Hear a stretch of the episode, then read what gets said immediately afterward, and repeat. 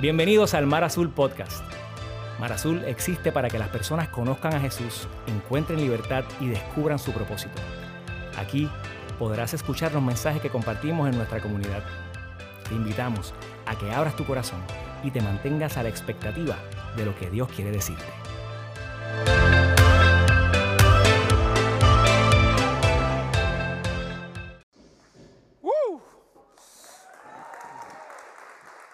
Decía, como decía Rey la semana pasada, esa serie como que te invita a ponerte los guantes, ya como que um, qué hermoso que estás aquí. Si estás aquí por primera vez, este aplauso es para ti. Para toda esa comunidad que nos ve todas las semanas a través de cualquiera sea de las plataformas digitales, si estás ahí por primera vez y nos estás viendo, no tienes que creer para pertenecer. Y este aplauso fuerte es para ti también que nos ves a través de las redes. Y hoy quiero celebrar, quiero celebrar que los teens de Mar Azul Este estuvieron. Los teens son los jóvenes de 13 a 17 años, si no me equivoco. Y ellos estuvieron sirviendo en hospitalidad en el puerto exterior, en el puerto interior, aquí. Así que los celebramos. No hay nada mejor que servir a Dios con personas que amas y desde esa edad convertirnos en flechas hacia afuera es la mejor decisión que ellos pueden tomar y yo celebro eso con todo mi corazón, con toda mi fuerza. Así que mm, felicidades a ellos. Ustedes saben que estamos en una serie que se llama ¿Qué desharía Jesús? Y esta es la cuarta semana, es la última semana. Tienen que venir la semana de arriba porque va a comenzar una serie que creo que nos invitará a soñar grandemente en lo que Dios tiene y ha puesto en tu corazón para tu vida. Así que no se lo pueden perder y deben de invitar a un amigo, si les es posible, tráiganlo aquí a este lugar para que juntos con nosotros podamos conocer a Jesús, encontrar libertad, descubrir nuestro propósito y salir afuera al mundo y hacer la diferencia. La primera semana hablábamos de esas cosas, ¿verdad? La serie habla de esas cosas que rompen el corazón de Jesús y que si Jesús tuviera la oportunidad de sentarse con nosotros, Él las desharía de nuestra vida. Si Él pudiera tener un botoncito para apretarlo y deshacer esas cosas, Él desharía estas. Y la primera hablamos de la indiferencia, ¿se acuerdan? ¿Cómo es, cómo es la indiferencia? Puede nuestra vida, cómo vemos a Dios. Luego hablamos la segunda semana de la adoración vacía, ¿verdad? Y, esto, yo creo que este es uno de esos mensajes que confrontó nuestra, nuestra vida completa. Y luego la semana pasada Rey estuvo aquí hablándonos acerca de la hipocresía. Y, si tú no fuiste confrontado en la primera o en la segunda, pues la hipocresía en la realidad que nos confronta a todos porque eh, entendimos aquí, por lo menos yo entendí a través de ese mensaje que yo eh, tenía áreas en mi vida donde era hipócrita y necesitaba entregárselas a Dios para que Él pudiera hacer lo que solamente Él puede hacer. Y hoy es la última semana de esta serie, pero antes de decirle de qué vamos a hablar, les voy a contar una historia. Yo tenía 23 años, a los 23 años hace unos añitos atrás, ¿ok? Eh, eh, yo era gerente de tienda eh, en Plaza Las Américas, tenía toda una carrera desarrollada en retail. A mis, 23, mis 22 años me dieron la oportunidad de dirigir una tienda y de verdad que las cosas iban muy bien. Y en ese momento yo sabía que era el momento preciso para incursionar en mi vida de empresario. O sea, en otras palabras, era el momento donde yo iba a definir un antes y un después y me iba a convertir, según yo, en el próximo millonario de Puerto Rico porque estaba listo para hacer para hacer mi próxima inversión. Así que eh, diseñé todo un plan para, porque usted sabe, cuando usted se casa o usted eh, vive con alguien, usted tiene que eh, vender lo que usted quiere hacer. De alguna forma nosotros tratamos de convencer a la persona que está a nuestro lado para que ella nos apoye, ¿verdad? Y entonces yo diseñé todo un plan para que Cristel eh, escuchara esta visión increíble de cómo yo iba a invertir mi dinero y iba a ganar mucho dinero y olvídate que aquello iba a ser, me iba a retirar a los 25 años, ah, según yo. Eh, a lo cual yo le presento, usted sabe, yo tengo una capacidad de hablar, ¿verdad? Y la usé muy bien en ese momento. Y mi esposa, que es una persona muy espiritual y muy sabia, mucho más que yo, eh, escuchó todo mi discurso y me dijo, Jazz, eso no me gusta. Eh, a, lo que, a lo cual fue peor para mí. Porque en ese momento yo dije, ¿cómo que no te gustas? Pero tú estás ciega. Tú no ves esta gran oportunidad ante tus ojos. Tú no ves que si yo pierdo esta oportunidad, eh, posiblemente nunca más la vuelvo a tener en mi vida. Y ella me miró y me dijo, eh, ¿sabes qué? No me gusta, pero yo en nados, si eso es una palabra, no lo es, claro, acabo de decir un disparate. Ah, empedernidamente decidido hacer lo que yo creía que debía hacer, por encima del consejo de mi esposa, decidí hacer el negocio eh, y no contar con su, con su eh, aval o con su consejo. Y no habían pasado dos semanas y ya yo había perdido 10 mil dólares. Así que eh, yo, quiero, yo, yo, quiero que ustedes sepan que si algo Jesús desharía en nuestra vida es el orgullo espiritual. Ok, dile a la persona que está a tu lado, el orgullo. Y yo espero, yo espero que en tu camino de, aprender la lección de orgullo no tengas que perder 10 mil dólares, te lo prometo. Es, mi única oración, es mi única oración, porque ustedes saben cuán difícil fue para mí ir después de perder ese dinero, ir donde mi esposa y decirle, hey baby, ¿te acuerdas de lo que había hablado? Eh, gracias a Dios por el amor y la misericordia de mi esposa. Eh, el orgullo viene siempre antes de la caída. Siempre antes de la caída viene el orgullo. Y Proverbios 16, 18 dice, el orgullo lo sigue la destrucción. Eh, a la altanería, el fracaso. Y eso nos lo recuerda Salomón en uno de los proverbios.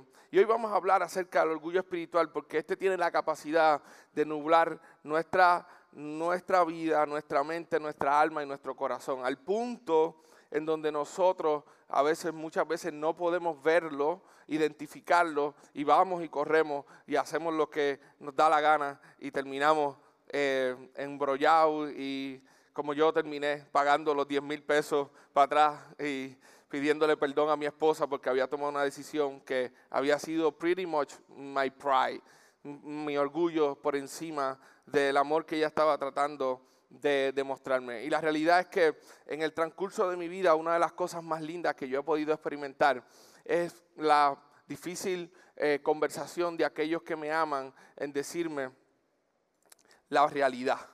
Y eso no es una fácil conversación, pero es una de esas cosas que uno aprende con el tiempo a apreciar cuando tienes un amigo, alguien que te quiere, que te ama, que te dice la realidad de tu vida. Y yo creo, escúchame bien, que Dios te trajo a este lugar para hablarte acerca del orgullo espiritual, para hablarte algunas realidades. Y yo sé que pueden ser chocantes, pero yo creo, nosotros creemos que pueden cambiar tu vida si tú las entregas a Jesús. Así que, ¿qué tal si nos montamos en el DeLorean y nos vamos un ratito a, a viajar en el tiempo? Ok.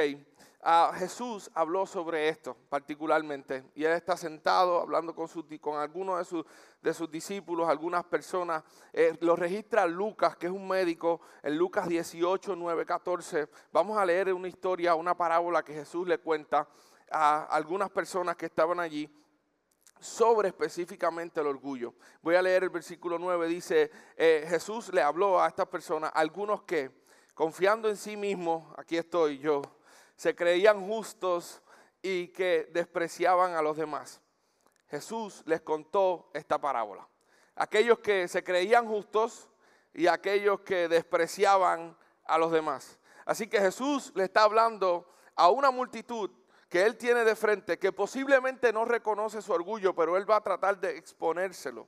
¿Para quién es este mensaje hoy que está aquí? Probablemente tú dices, no, para mí no es. Este mensaje, como decía Rey la semana pasada, es para la persona que no vino o gracias a Dios porque vino hoy y va a escucharlo por fin.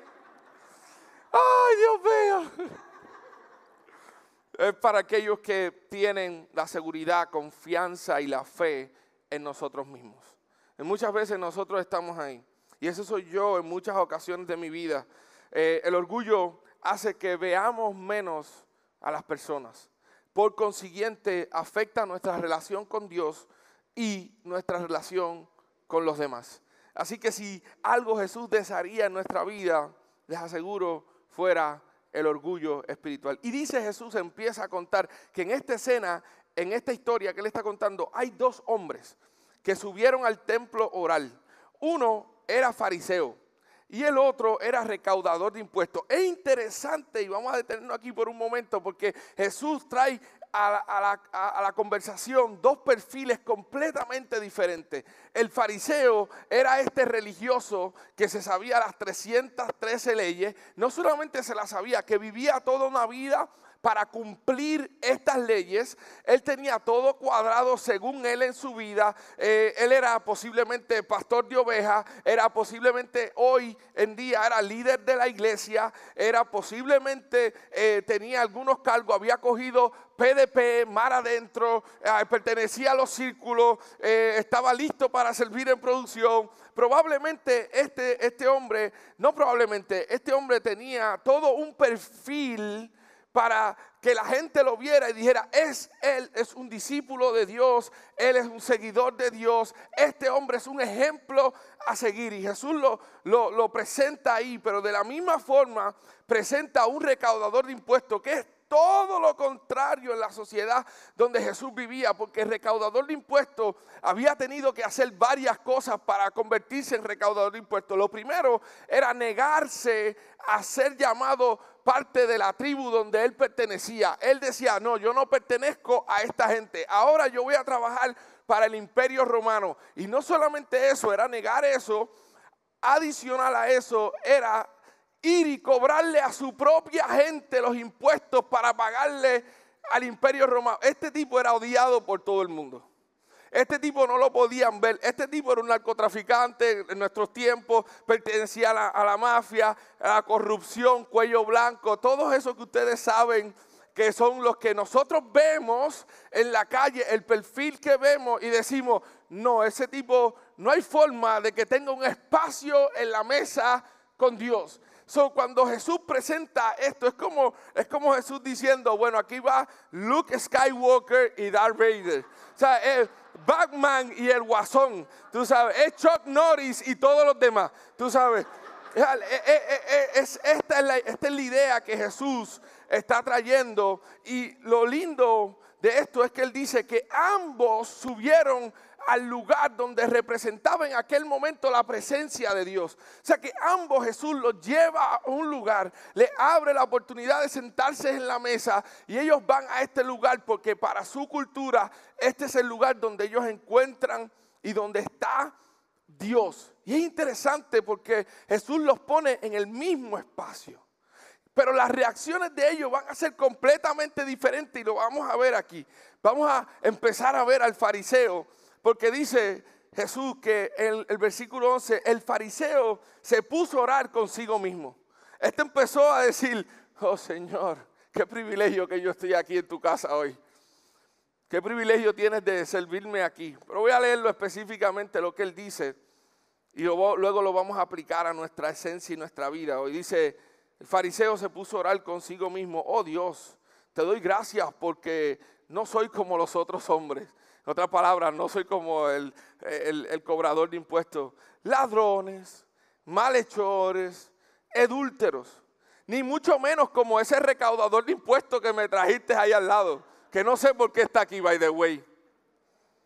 Miren lo que dice en el versículo 12. Ayuno dos veces a la semana y doy la décima parte de todo lo que recibo. Este hombre estaba seguro por su propia fuerza de que él merecía estar en ese lugar. Él merecía estar donde estaba y para, para Dios era un privilegio tenerlo ahí, no para él era un privilegio estar ante la presencia de Dios. En otras palabras, este hombre, su oración es, sigo todas las reglas, Dios, hago todas las cosas correctas, sigo todo lo que me has mandado, yo soy bueno. En otras palabras, soy mejor que los que están a mi alrededor. Soy comparativamente bueno si me comparas con este o con el otro, con este otro fulanito y menganito. Muy parecido a lo que hacemos nosotros. gracias a Dios porque no soy como los demás. Me sé la Biblia, o por lo menos la leo dos veces en semana. Soy, como les dije, un líder de círculo, voy a más adentro, a PDP. Hacho, me sé todas las canciones de worship. Tú no me ves levantando las manos allí, ya. Tú no ves, tú no ves que yo soy un adorador. El fariseo no estaba completamente equivocado. Tenía mucho por qué enorgullecerse porque él llevaba toda una vida cumpliendo cosas que le habían dicho que lo acercaban y que le daban un lugar en la mesa de Dios. Pero Jesús nos está trayendo esta historia para enseñarnos algo porque en vez de reconocer que lo que tenía era un regalo de Dios, él mismo se miraba a sí mismo como un regalo para Dios. Y esto es lo que hace el orgullo en nuestra vida. Nosotros no vemos lo que tenemos como un regalo de Dios, sino que vemos lo que tenemos como eso que es, es un regalo que nosotros le damos a Dios y que Dios nos tiene que dar algo por eso que nosotros le damos a Él. Pero qué bueno que Dios y Jesús está interesado en enseñarnos una forma correcta de llegar a Dios, una forma mayor, una forma más especial, una forma más real.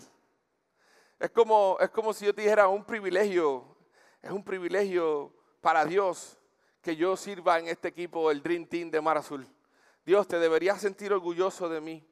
¿Cuántas veces nosotros nos hemos comportado así en nuestra vida? cuando hemos trabajado tanto por algo, por un sueño que Dios ha puesto y nos sentimos en la posición por el mucho trabajo que hemos puesto de exigirle a Dios que nos dé algo que nosotros pensamos que nos merecemos por todo el trabajo que hemos hecho, por la vida que llevamos, porque rápidamente miramos a los demás y decimos, pero mira este Dios, es un loco y tú lo estás bendiciendo, ¿cómo es eso? Y yo llevo aquí yendo. Si somos verdaderamente honestos, hemos estado ahí. Porque el orgullo espiritual promete falsamente varias cosas. La primera es la autosuficiencia. El orgullo espiritual te dice, tú eres suficiente, tú tienes el control, no necesito a nadie, todo lo tengo controlado, lo hago bien, gracias Señor, cuando te necesite te voy a te doy una llamadita. Lo segundo que falsamente promete el orgullo en nuestras vidas es que nos autodeclara autoimportante. Nosotros vamos por la vida diciendo, hey, tú no sabes quién yo soy. Tú no me viste eh, el domingo pasado en el video de Mar Azul, tú no viste. Eh, tú no viste ese mensaje, brother. Tú, hello. El orgullo espiritual no, nos pone por encima de los demás. Nos hace creer lo muy, valioso que somos y en realidad lo somos, pero esa, validez y e, ese valor lo encontramos en nosotros mismos y está completamente desconectado de Dios. Vivo en la urbanización correcta, Señor. Oye, la marca de mis tenis hmm, está dura, ¿entiendes? Oye, el equipo de hospitalidad no podría funcionar sin mí. Son esos pensamientos internos que van creando unas acciones que, aunque nosotros no querramos, se van viendo en nuestra vida como orgullo espiritual. Lo tercero es que el orgullo espiritual promete la autoexaltación. Yo soy el mejor en lo que hago. Señor, gracias a Dios que me traíste el lugar porque este lugar iba en pique, esto iba en, picada. Esto se iba a desboronar. Gracias Señor porque me trajiste aquí. La gloria es tuya.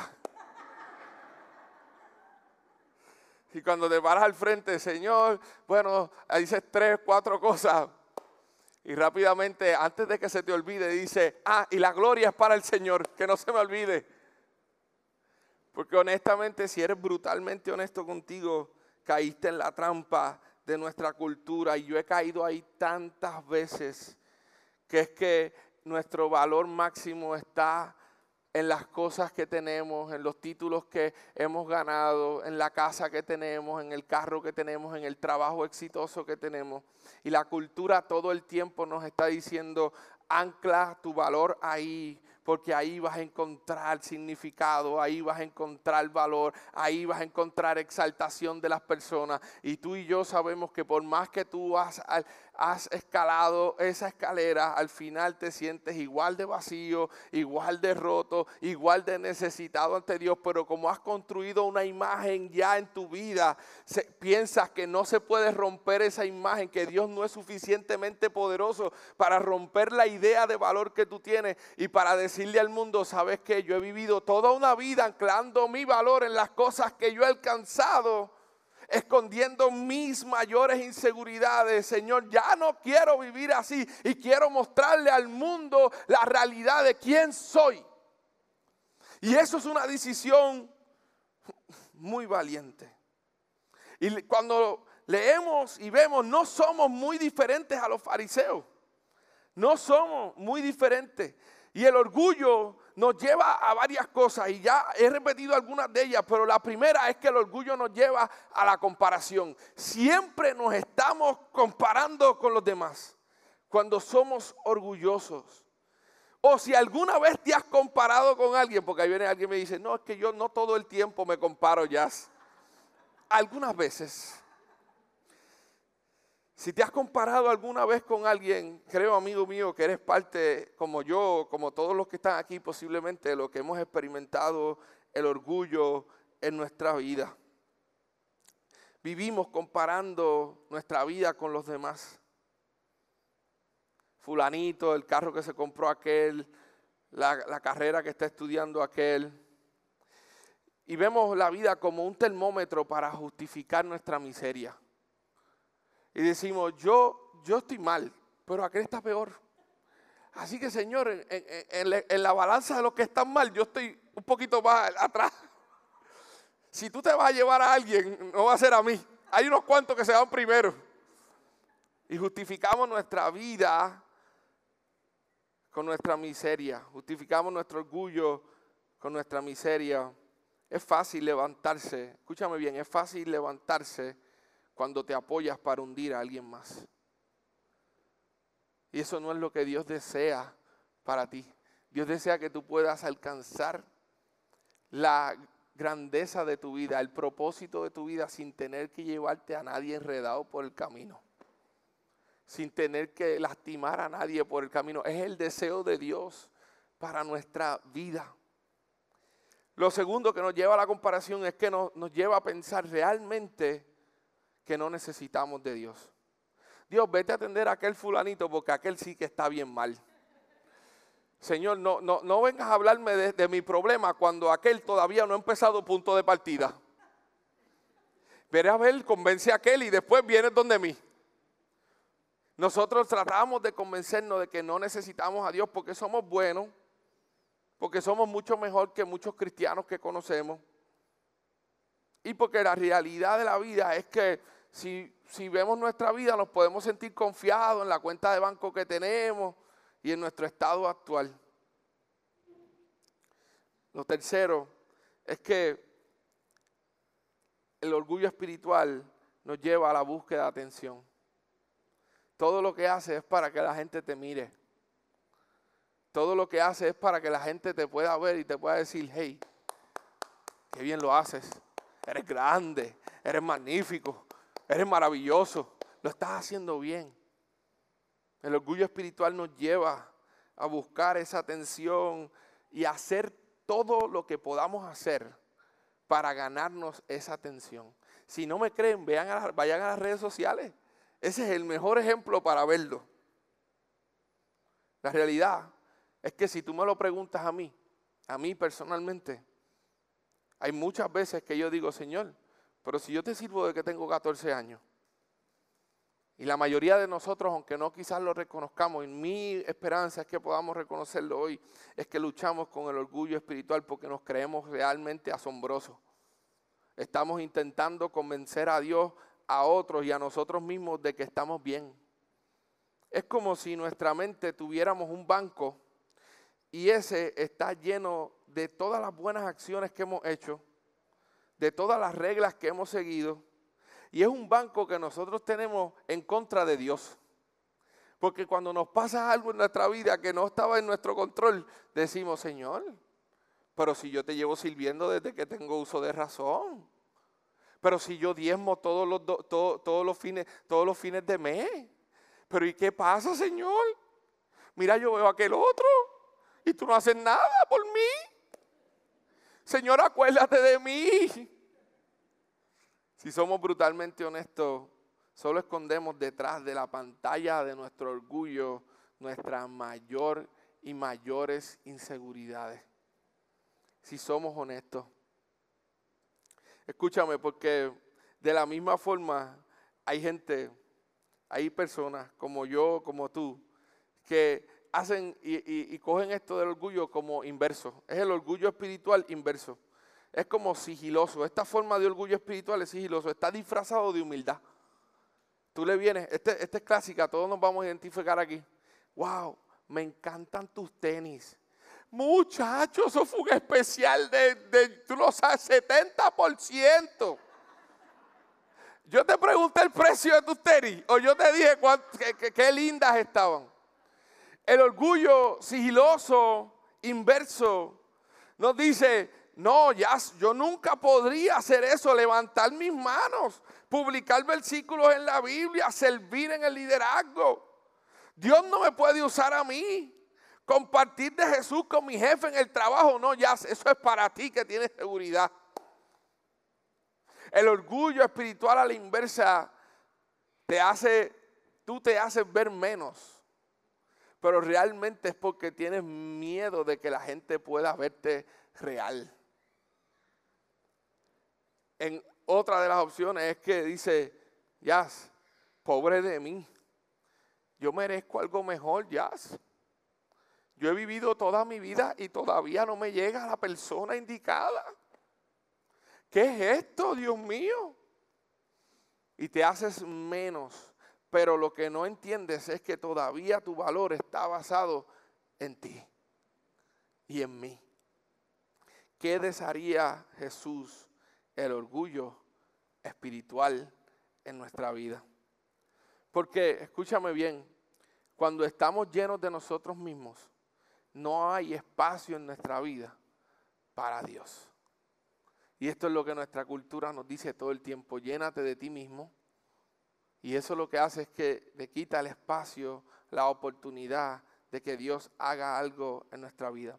Pero yo doy gracias a Jesús porque Él mostró un camino diferente. Y en el versículo 13 dice, y en cambio, el recaudador de impuestos, que se había quedado a cierta distancia, este hombre se había quedado un poquito lejos.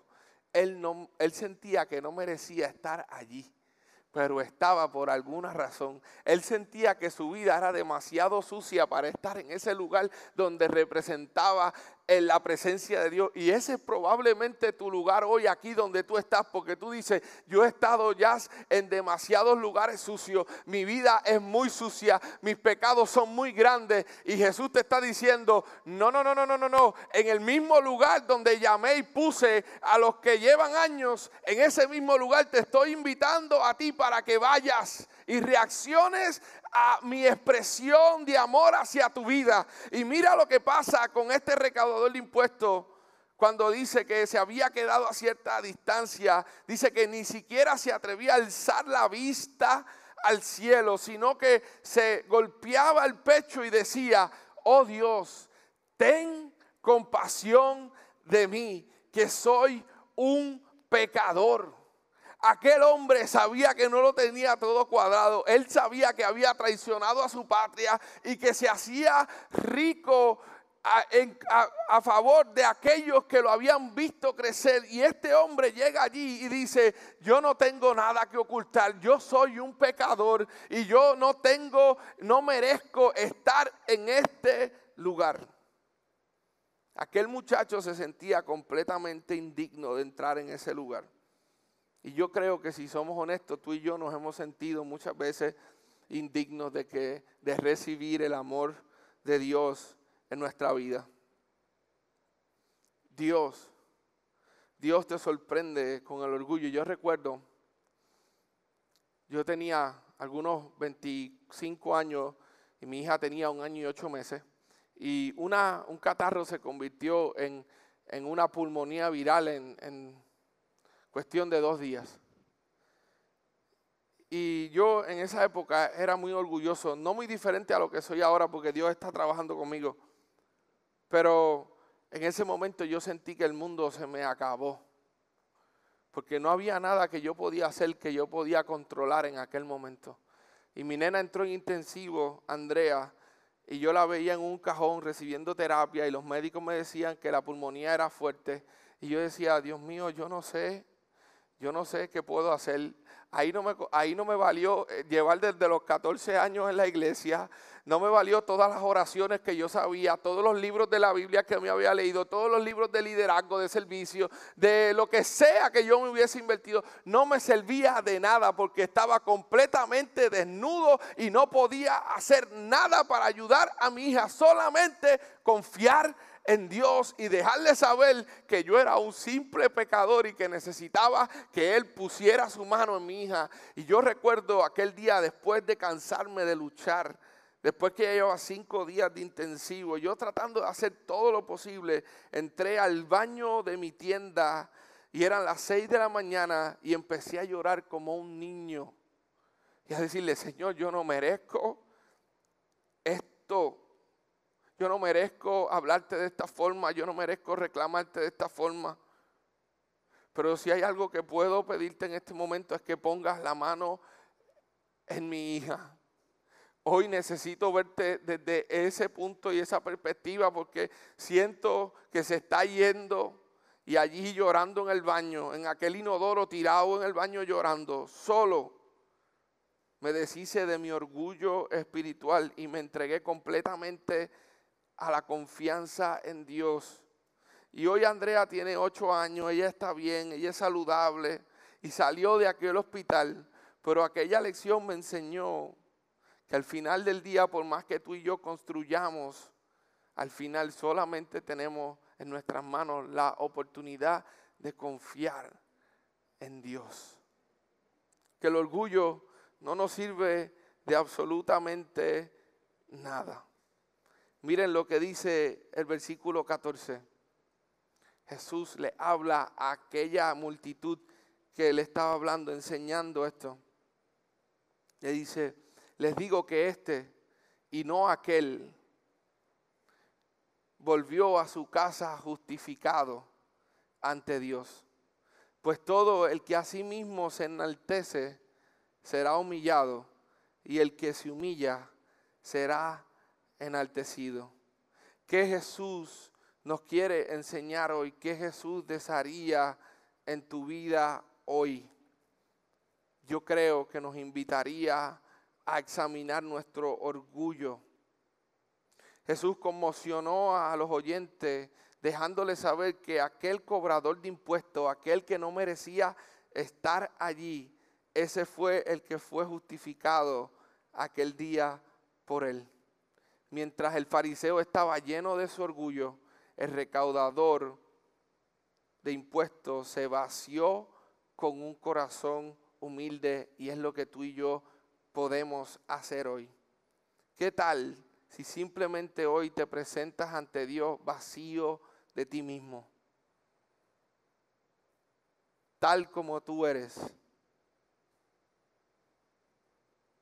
Y yo sé que esto presenta un reto porque lo segundo que Jesús nos enseña a través de esto es que cuando nos vaciamos de nosotros mismos, estamos en la perfecta posición para ser llenos de la gracia de Dios. Y este es el reto con el orgullo espiritual. Yo se lo digo porque yo he bregado con esto toda mi vida. El orgullo espiritual no hay una pastillita que te la puedas beber y te solucione el problema. No hay una fórmula mágica, no hay una oración que te diga, mira, hazla esta de esta forma y se acabó tu problema. Se acabaron tus luchas. No, no puedes ser el papá perfecto. No puedes tener el trabajo perfecto. No puedes tener la vida perfecta. No puedes aguantar y sostener la vida de un cristiano intachable. No es posible. Y hace un año atrás yo estaba bregando con esto, mirándome hacia adentro. Y, me ayudó mucho eh, el mirarme hacia adentro y encontrar cuál era mi lucha más fuerte conmigo mismo y con las personas que amo. Y luego de mucho tiempo examinando mi vida, me di cuenta que mi mayor enemigo, el mío personal, mío era mi lucha con el orgullo. Y después de una oración sincera, le pedí a Jesús que me mostrara cómo, cómo poder luchar con esto. Porque es fácil identificarlo en otros, pero verlo en ti no es tan sencillo, no es tan fácil. Y me di cuenta que el orgullo en mi vida, en mi vida, estaba profundamente conectado con mi mayor miedo. Y ese miedo es el rechazo. Ese miedo es el rechazo a que las personas que amo, que las personas que he invertido mi vida en ellas, me rechacen. No me amen para atrás. Es el miedo profundamente a que aquellos que, que tú has decidido sacrificadamente amar no te respondan ese amor. Y en mi camino a identificar el orgullo en mi vida me di cuenta que yo era, en el momento que me sentía amenazado a rechazo, en ese momento se levantaban todas mis paredes de ser orgulloso. Si yo te decía una idea y tú la rechazabas, yo me ponía orgulloso e iba por encima de ti para... Y perdía 10 mil dólares como lo hice mi esposa.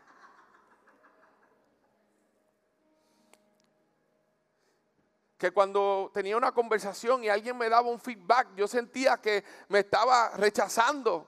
Por lo tanto, yo no cogía el feedback, no, no, cogía la retroalimentación, no cogía el consejo y seguía mi vida creyendo que hasta el momento yo había construido todo a mi forma y bien. Al final del día tenía un clase resumen para mostrarle a Dios y decirle, Señor, pero ¿qué tú haces, qué tú haces diciéndome eso, amigo mío? Tú no miras tu vida. Antes de mirar tu vida, mira mis éxitos. Aquí están todos. Aquí están. Pero me di cuenta que el orgullo estaba profundamente atado a mi mayor miedo, que era el rechazo. Y recuerdo llamar a Jonathan y a Cristina, invitarlos a comer en mi, mesa, en mi casa, hacerle un buen churrasco y un buen risotto, para dejarles saber y pedirles perdón porque en muchas ocasiones yo había sentido esta, este rechazo por alguna forma y había sido completamente orgulloso ante ellos, mostrándome de una forma que no era. Y le dije, muchachos, yo quiero, no sé cómo trabajarlo, pero yo voy a aprender. Y por el próximo vida que tenga, por los próximos 30, 40 años que Dios me dé para vivir, yo voy a luchar con el orgullo y cómo convertir lo que muchas personas ven como seguridad, lo que muchas personas ven como, wow, jazz, qué brutal. Cómo convertir eso en humildad para reflejar a Jesús a través de mi vida y no a mí mismo y no mis propios logros. Así que un día, pensando y analizando, pensé que el orgullo son como semillas. Son como semillas que vamos tirando por la vida. Porque todos nosotros sabemos que somos orgullosos, pero nosotros, no todos nosotros estamos dispuestos a trabajar con nuestro orgullo. Y lo que hacemos es que vamos a la iglesia y le decimos a Dios, Señor, ahí te tiro mi orgullo. Brega con eso, si puede. Te deseo suerte. Y vamos a la iglesia y cantamos canciones y decimos, Señor, aquí está mi orgullo, te lo entrego.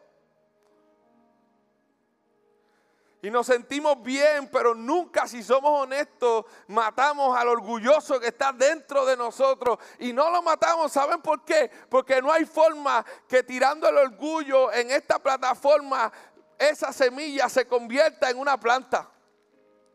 Para que esa semilla se convierta en una planta, tienes que tomar una decisión que pocos toman en la vida y tienes que coger tu orgullo que está cerradito así y tienes que ir al suelo y tienes que buscar la tierra y tienes que abrir un hueco profundo y tienes que cuando encuentres ese hueco enterrar tu orgullo.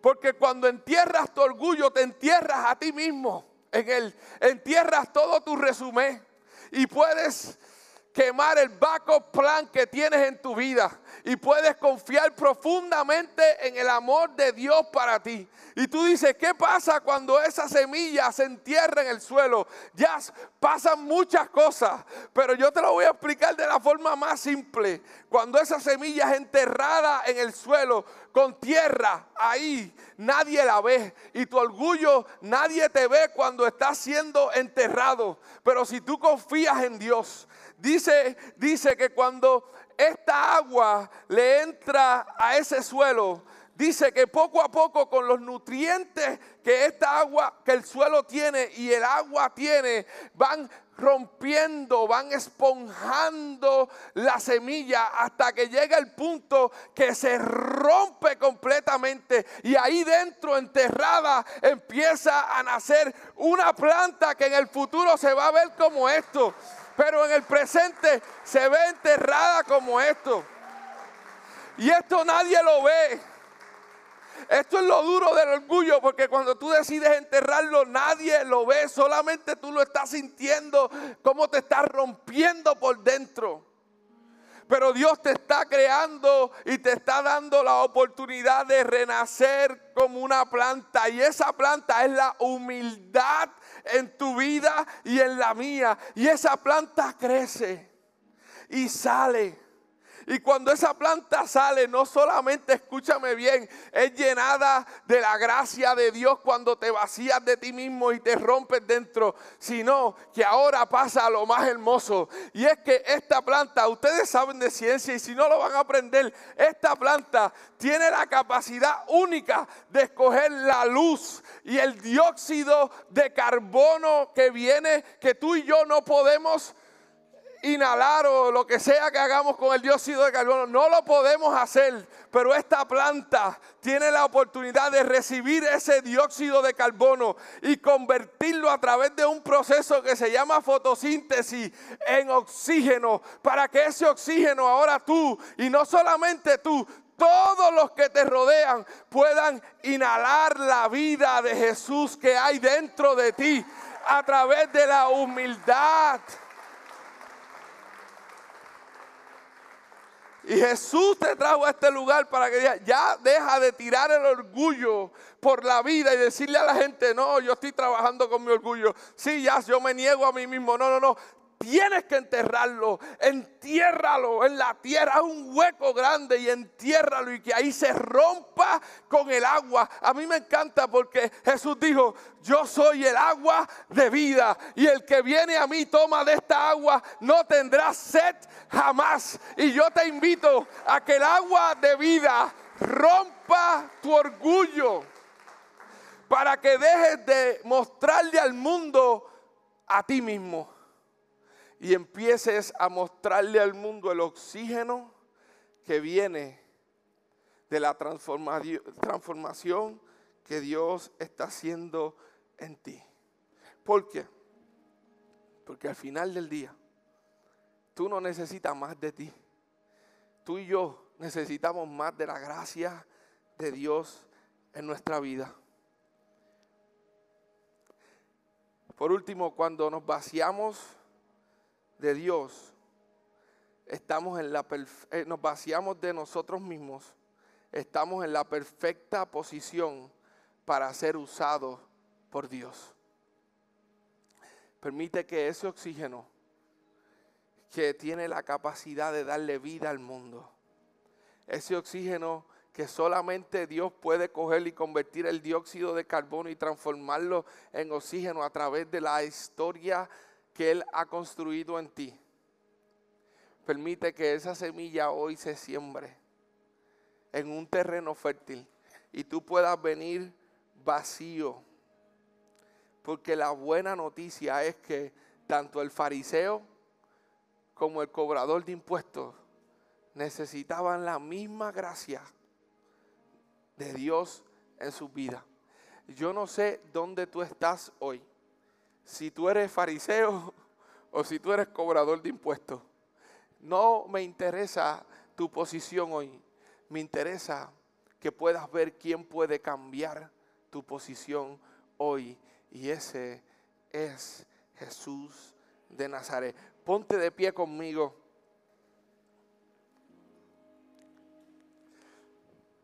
Y estamos listos para celebrar porque Dios quiere hacer algo en ti antes de hacer algo a través de ti.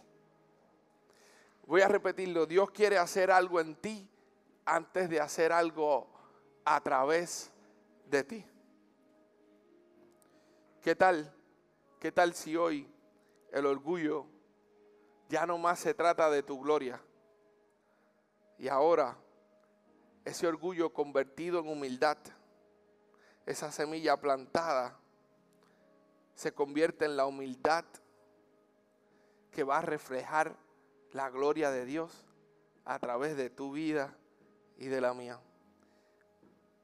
¿Cuál será tu respuesta? Esta yo creo que fue la respuesta de Jesús. Y nuestra esperanza mientras cantamos es que sea tu respuesta. Miren lo que dice Filipenses capítulo 2, versículo 5 al 9. La actitud de ustedes debe ser como la de Cristo Jesús, quien siendo por naturaleza Dios, no consideró, no consideró el ser igual a Dios como algo a que aferrarse. Por el contrario, se rebajó voluntariamente, tomando la naturaleza de siervo y haciéndose semejante a los seres humanos y al manifestarse como hombre se humilló a sí mismo y se hizo obediente hasta la muerte y muerte de cruz. Por eso Dios lo exaltó hasta lo sumo y le otorgó un nombre que es sobre todo nombre. ¿Cuál va a ser tu respuesta la próxima vez que sientas orgullo con alguien? Sírvele como Jesús nos sirvió a nosotros. Sírvele. Únete a un equipo. Tú piensas a lo mejor que tus manos no pueden hacer mucho. Únete. Sé parte de la comunidad. Sírvele a tu jefe. Sírvele a tu enemigo. Sírvele. Y verás cómo tu orgullo rompes y lo matas poco a poco. Porque el servicio es el arma que mata sigilosamente al orgullo en nuestra vida. Por último, en Mateo 5 dice Jesús, hagan brillar su luz delante de todo. El problema no es que we don't brag about our light. Ese no es el problema.